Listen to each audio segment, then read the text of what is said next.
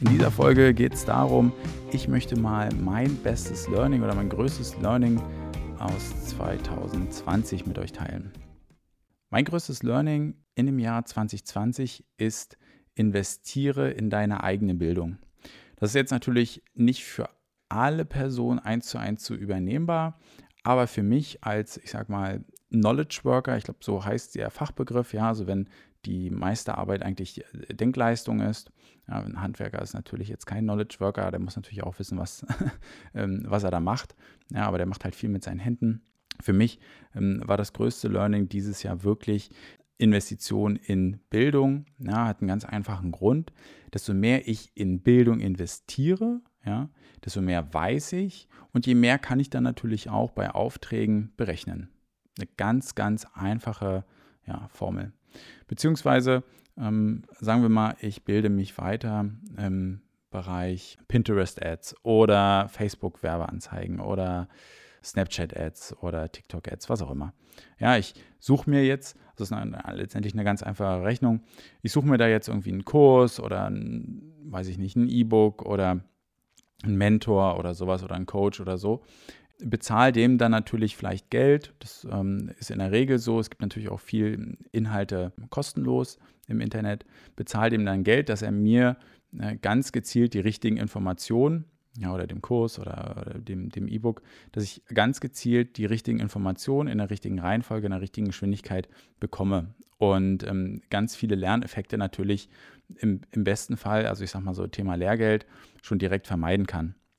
Das hat nämlich den Vorteil, ich brauche insgesamt weniger Zeit, ja, ähm, um mir Wissen anzueignen. Das lohnt sich natürlich nur für, ähm, ich sag mal, Personen, die jetzt nicht so, ähm, so viel Freizeit haben, aber aus meinem Bekanntenkreis, meine Mitarbeiter und auch Kollegen, die haben alle einen sehr, sehr vollgestopften Tag. Ja, also das ist nicht so, dass einer irgendwie Däumchen dreht.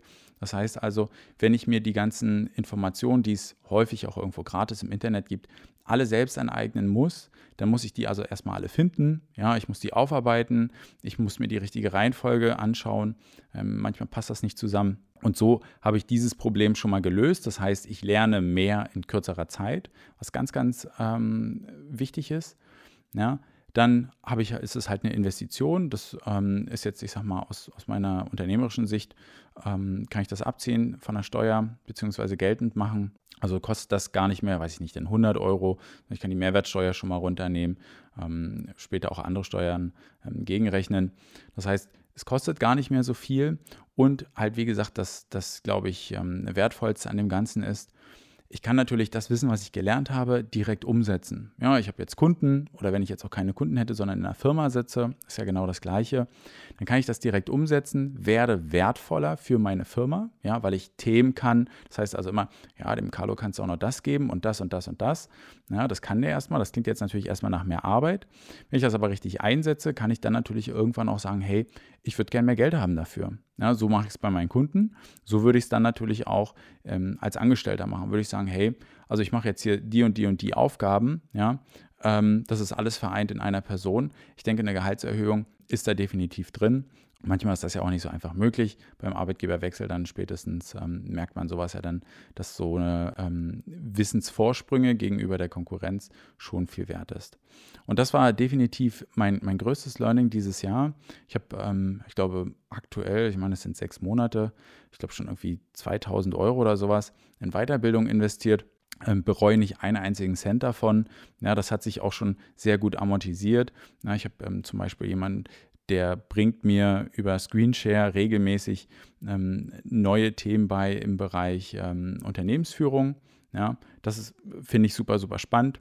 Das sind dann sehr, sehr spezielle Fragen. Ja, das ist irgendwie, glaube ich, einmal alle zwei oder drei Monate.